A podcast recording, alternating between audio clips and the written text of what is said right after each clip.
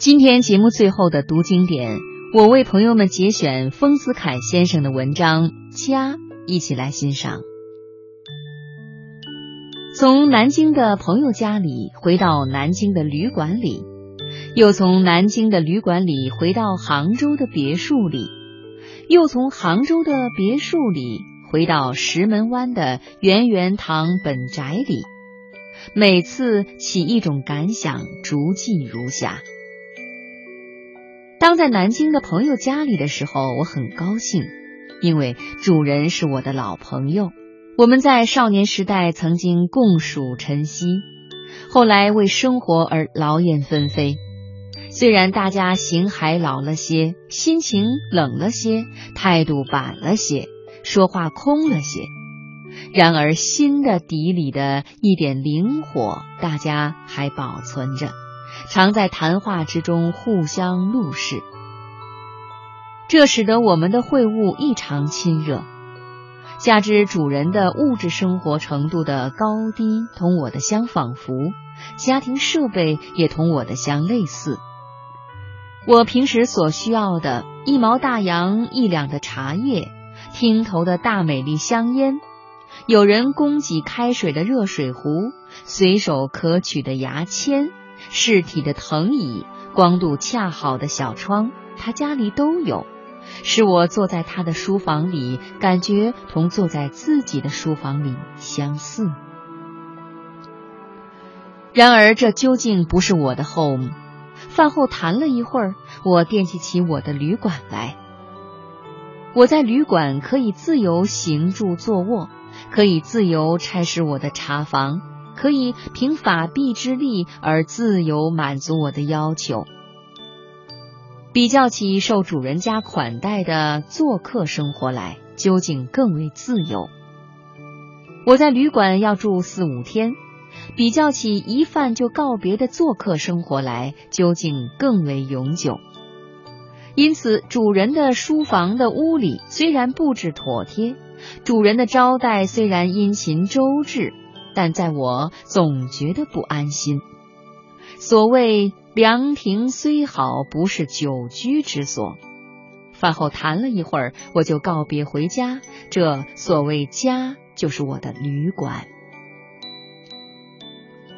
当我从朋友家回到了旅馆里的时候，觉得很适意，因为这旅馆在各点上都是我称心的。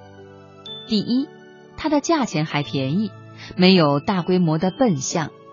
第二。我的茶房很老实，我到旅馆时不时给我脱外衣，我洗面时不时给我绞手巾，我吸烟时不时给我擦火，我叫他做事时不减量，这使我觉得很自由。起居生活同在家里是相差不多的，因为我家里也有这么老实的一位男工，我就不妨把茶房当做自己的工人。第三，住在旅馆里，没有人招待，一切行动都随我意。早晨起来不必向人道早安，晚上就寝的迟早也不受别人的牵累。在朋友家做客，虽然也很安乐，总不及住旅馆的自由。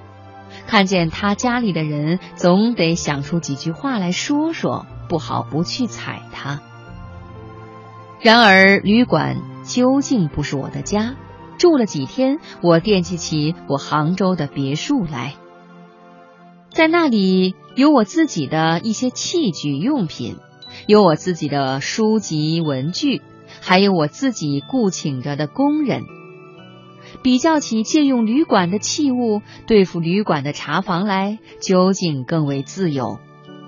比较起小住四五天就离去的旅馆生活来，究竟更为永久。因此，我睡在旅馆的棉床上，似觉有些浮动；坐在旅馆的椅子上，似觉有些不稳；用旅馆的毛巾，似觉有些隔膜。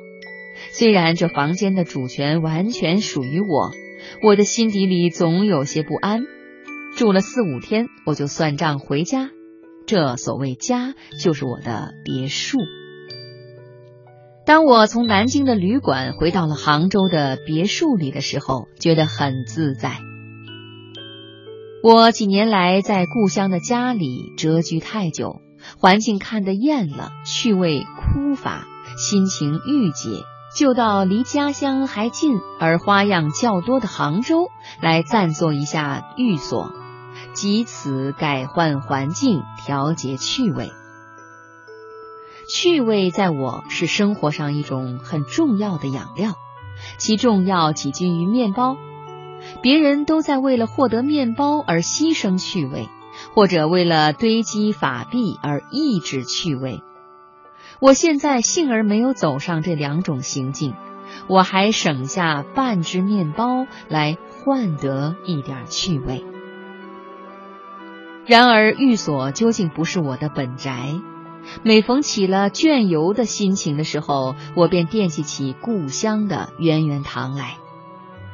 在那里有我故乡的环境，有我关切的亲友，有我自己的房子，有我自己的书斋，有我手中的芭蕉、樱桃和葡萄。